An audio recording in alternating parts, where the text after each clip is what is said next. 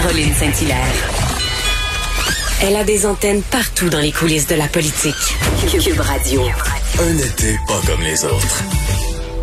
Le gouvernement de François Legault songe sérieusement à permettre l'application de traçage comme outil supplémentaire pour lutter contre la propagation de la COVID-19. Et euh, il y a des consultations actuellement à Québec et on va aller retrouver le ministre délégué à la transformation numérique gouvernementale et aussi député de la Pelletrie, Éric Kerr. Bonjour, Monsieur Kerr. Bonjour, Madame Saint-Hilaire. Comment allez-vous? Ben, je vais très bien. Et, vous-même, et vous-même? Je vais très bien, merci. Oui, bon. Et dites-moi, les consultations, est-ce que ça se passe à votre goût? Oui, effectivement, je pense qu'on entend des choses, euh, des choses pertinentes, on entend des choses qui sont extrêmement intéressantes, euh, et, surtout, je vous dirais, on parle vraiment du, sujet, euh, c'est-à-dire est-ce que l'application peut, peut avoir son utilité, est-ce que il y a des dangers, quels sont-ils, comment on pourrait les, les, les, éviter, etc. Donc oui, je pense que jusqu'à date, ce qu'on entend, c'est extrêmement intéressant. Euh, j'écoutais un peu l'opposition parce que bon, euh, c'est vers eux souvent que se dirigent les questions puis tout ça euh, viennent vers eux, pardon. il semblait donner l'impression que votre votre idée est pas mal faite. Vous faites une commission, vous écoutez les experts, mais votre décision semble déjà prise. Ben, si c'est la perception, elle est, elle est erronée, Madame Saint-Hilaire, et j'ai pas, j'ai pas peur de le dire parce que moi, je le répète depuis le début du moment où on a entrepris cette démarche-là avec la consultation publique euh, le 8 juillet dernier, euh, nous savons très bien, et je pense que tout le monde l'admet, euh, la condition sine qua non pour qu'une application de cette nature-là, quelle qu'elle soit d'ailleurs, puisse avoir quelque utilité que ce soit, c'est que les, Québécois s'en saisissent et qu'ils acceptent de la télécharger. Et, on a donné, je pense, suffisamment d'exemples de de, pays ou d'administrations qui se sont tournés vers des applications de notification de contact et ou des applications de traçage, parce que je tiens à souligner que c'est pas la même chose, mais euh, donc sans tomber dans les subtiles nuances. Mais euh, dans tous les cas, euh, quand la participation n'était pas au rendez-vous, ben, l'utilisation d'une application comme ça, ça a été un échec.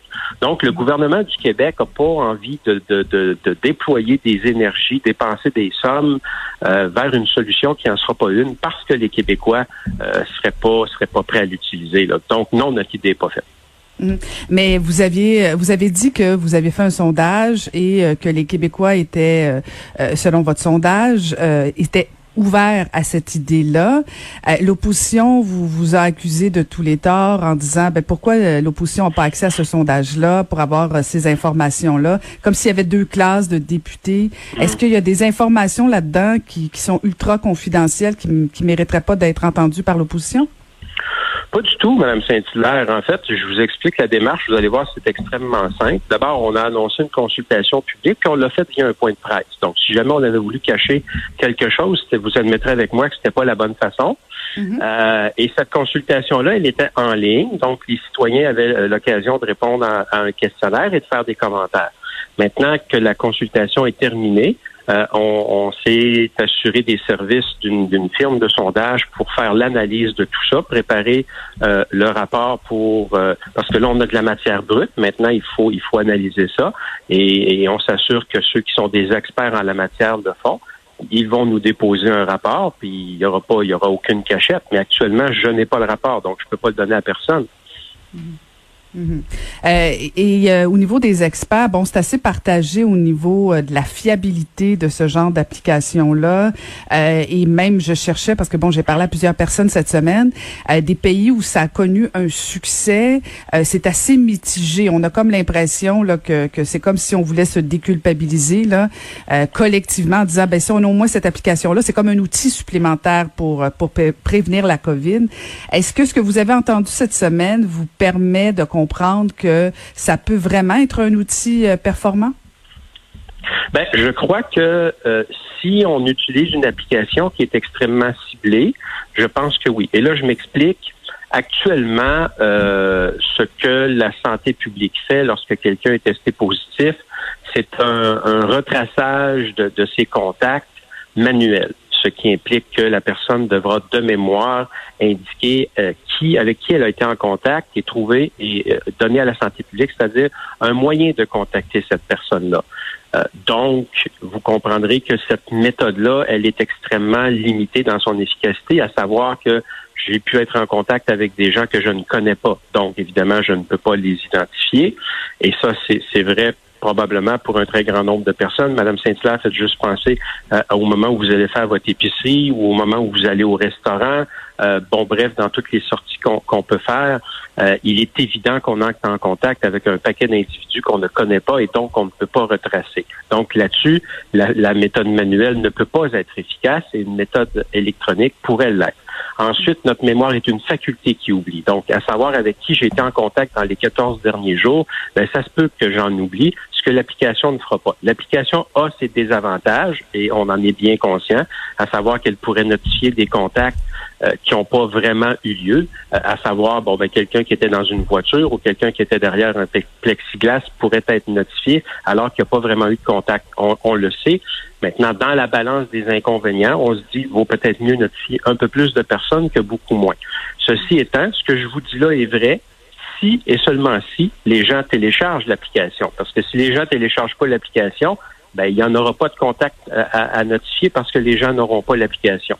Donc, c'est pour ça que euh, est-ce que ça peut être utile? Moi, je pense que oui. Je pense que l'application peut être utile, mais selon euh, selon la condition qu'il y a un nombre significatif de personnes qui l'utilisent.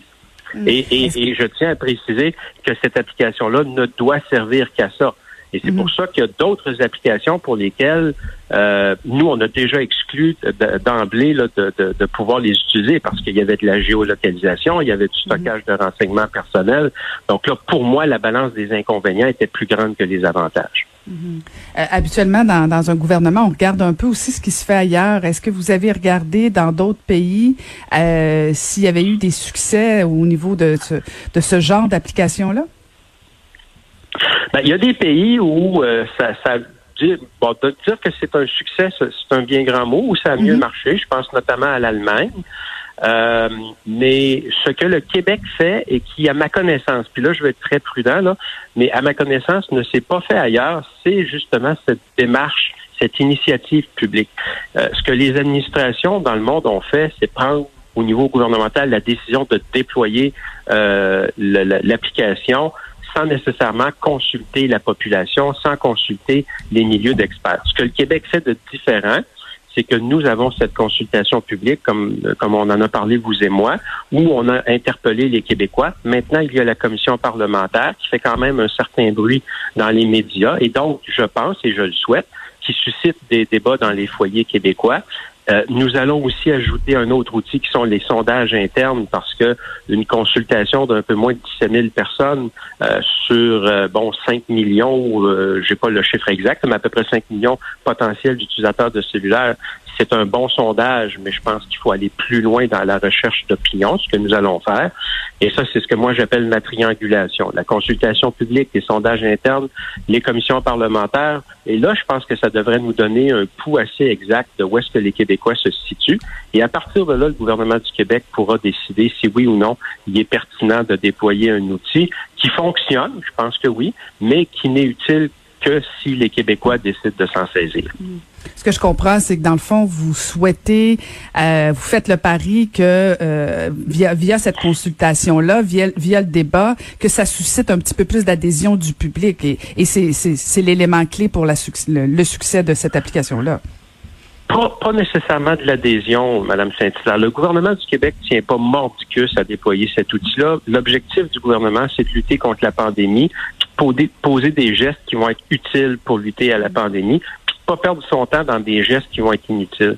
Donc, si à, la fin de, de, de, cet exercice-là, euh, le gouvernement du Québec, premier ministre en tête, on est convaincu que euh, la population embarquera pas plus ici qu'elle l'a fait ailleurs. On perdra pas notre temps là, et, et, notre argent et notre énergie à déployer quelque chose qui qui donnera pas de résultats. Je veux dire, actuellement, le gouvernement du Québec est, est, est centré et concentré à lutter contre la pandémie, à s'assurer que euh, au mieux il n'y ait pas de deuxième vague et, et, et au pire s'il y en a une, on soit capable d'y faire face de façon adéquate, euh, sans coup ou en tout cas le moins possible pour les Québécois. Alors c'est ça les objectifs. Là. Il n'y a pas de, il a pas d'autres il n'y a pas d'autre objectif pour le gouvernement du Québec euh, que de se doter des outils qui vont nous permettre d'atteindre ces objectifs-là.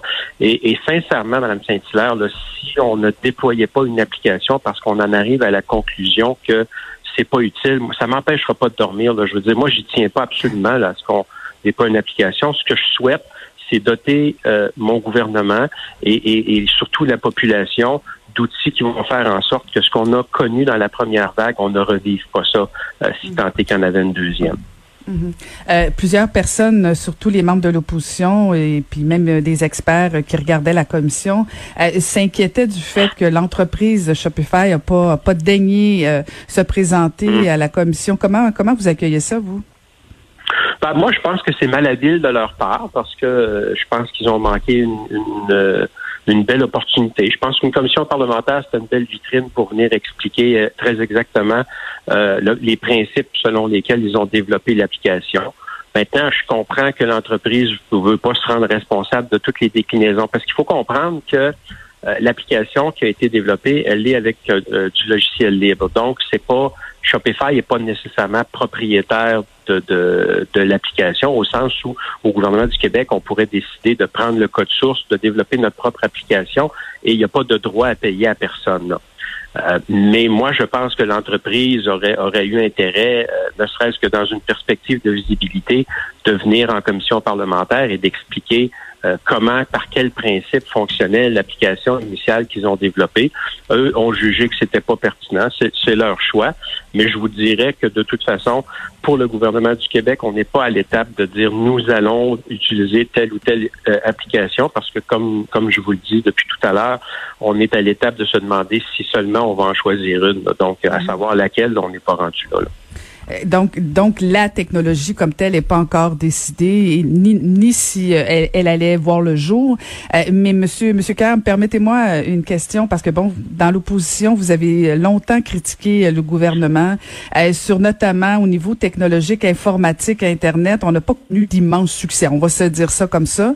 Ah à chaque fois, ah, ah, on est d'accord là-dessus. À chaque fois que le gouvernement ah, touche à ça, je, je renie pas mon passé, Madame. non, je, c'est juste de corriger le présent. Exact exact. Non, mais en fait, ce que j'entends beaucoup, la préoccupation de plusieurs citoyens et dont j'en fais partie, euh, c'est justement de savoir que le gouvernement mette ses grosses pattes là-dedans, euh, même si mhm. toutes les intentions sont, sont, sont nobles, même si euh, vous essayez de nous rassurer en disant, bon, il y aura pas de géolocalisation, il en demeure pas moins qu'à chaque fois que le gouvernement touche à ce genre d'affaires-là, on est un peu sceptique, pour pas dire des fois même cynique. comment vous pouvez rassurer le monde? Parce que je pense que ça va partir de là. Il va vous allez devoir nous rassurer. Absolument. Ben, et ça, j'en suis totalement conscient. Puis je veux dire, j'ai été partie prenante de ceux, effectivement, qui ont dénoncé l'incurie gouvernementale dans le passé. Donc, vous comprendrez que depuis 18 mois, euh, je suis quand même assez bien placé pour savoir où sont les, où étaient les faiblesses euh, gouvernementales. Et, à ce niveau-là, on a opéré des changements qui sont pas perceptibles pour le grand public. J'en suis extrêmement conscient. Euh, mais qui à l'interne euh, font une différence majeure, notamment par la, création d'un groupe comme le Centre québécois d'excellence numérique, où il y avait une expertise au niveau du gouvernement du Québec, mais qui était un peu diluée dans chaque ministère et organisme. On a regroupé ces gens-là. On en a fait une, boîte d'expertise au service du gouvernement pour toutes les entités du gouvernement. On a mis en place aussi le Centre gouvernemental de cyberdéfense, donc un peu le même principe, Mme Saint-Hilaire, où euh, on s'est dit ça prend un vaisseau amiral au gouvernement du Québec plutôt que plusieurs bonnes têtes dispersées un peu partout dans, dans, nos, dans notre organisation. Ça prend un vaisseau amiral qui va s'assurer de coordonner euh, la cybersécurité et la cyberdéfense du gouvernement. Donc, on a mis en place ces entités-là et je peux vous dire euh, très, très sincèrement, puis bon, on est à la radio, là, mais en vous regardant dans les yeux virtuellement, euh, que, que, je pense qu'on a acquis avec ça un niveau d'expertise au gouvernement qui vont nous permettre de beaucoup mieux gérer euh, nos, nos, projets. Et une autre chose qu'on fait aussi, puis on essaye d'imprégner cette culture-là, et ça fonctionne très bien, je dois le dire, les fonctionnaires sont très ouverts, c'est euh, la collaboration et le partage avec ce qu'on appelle l'écosystème. Euh, on, l'a fait dans différents dossiers. On va travailler maintenant en collaboration avec euh, les milieux académiques, euh, avec les, des, OBNL, avec les, les, les, milieux entrepreneuriaux, avec les milieux de recherche. On, on veut maintenant s'inscrire dans cette communauté-là comme un des joueurs, un joueur majeur. Et donc ça, ça nous permet de bénéficier de l'expertise, de l'innovation de ces différentes organisations-là qui fait en sorte qu'aujourd'hui, euh, le gouvernement du Québec est, capable de pallier peut-être à des faiblesses qu'il y a eu dans le passé. Euh, je, je, donne pour exemple la politique de cybersécurité qui a été écrite en collaboration avec le comité consultatif. Le comité consultatif a été formé de différentes, euh, différents experts de, de, de, de tous les milieux au Québec et même au Canada. Et je pense que ça a donné quelque chose, ça a donné un document extrêmement solide qui permet aujourd'hui de nous guider vers une meilleure défense de nos systèmes d'information. Donc, on est en train de changer la culture, la gouvernance euh, du gouvernement du Québec. Et, ça, je pense que ça nous permet collectivement d'être meilleurs, puis d'être capable de dire aux Québécois que même si on n'a pas atteint la perfection, là, il y a encore du chemin à faire. Là, je, je, je ne dirais pas le contraire, mais euh, je pense que ça, on s'en va de mieux en mieux vers une, organisation qui est performante puis qui n'aura rien à envier aux, grandes organisations euh, de, la province. Là. Ben, on, a, très hâte de voir ça, M. Kerr. Et, euh, et en dernière conclusion, quand est-ce que vous pensez prendre votre décision à savoir si oui ou non vous allez adhérer à cette application-là? Ben, écoutez, il faut aller rapidement. Euh, parce que si tant est que la décision était de d'aller de l'avant, euh, ben, les équipes ont quand même besoin d'un certain temps. Euh, d'une part, justement, pour se mettre en recherche de, de, solutions. Donc, quelle application serait la, la, la, plus pertinente pour nous? et si tant est qu'il y avait des applications pour lesquelles il y a des modifications à faire, ben, il faut se donner le temps. Et le groupe dont je vous ai parlé, le, le Centre gouvernemental de cyberdéfense, nous demande 5 euh, à 10 jours pour tester l'aspect sécurité de, des applications, donc dans la lignée de la discussion qu'on a eue, pour s'assurer effectivement que une application qu'on déploierait éventuellement serait sécuritaire et serait euh, moins susceptible de, de, causer des dommages, parce que vous comprendrez que le risque zéro n'existe pas, mais euh, on va s'assurer pour qu'il soit vraiment réduit au minimum raisonnable.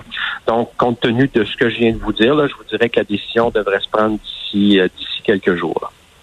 Ben, espérons ça rapidement. Merci beaucoup, Monsieur Kerr. Ça m'a fait plaisir. Je vous souhaite une belle journée. Merci vous aussi. C'était le ministre délégué à la transformation numérique gouvernementale et député de la Pelletrie, Éric Kerr.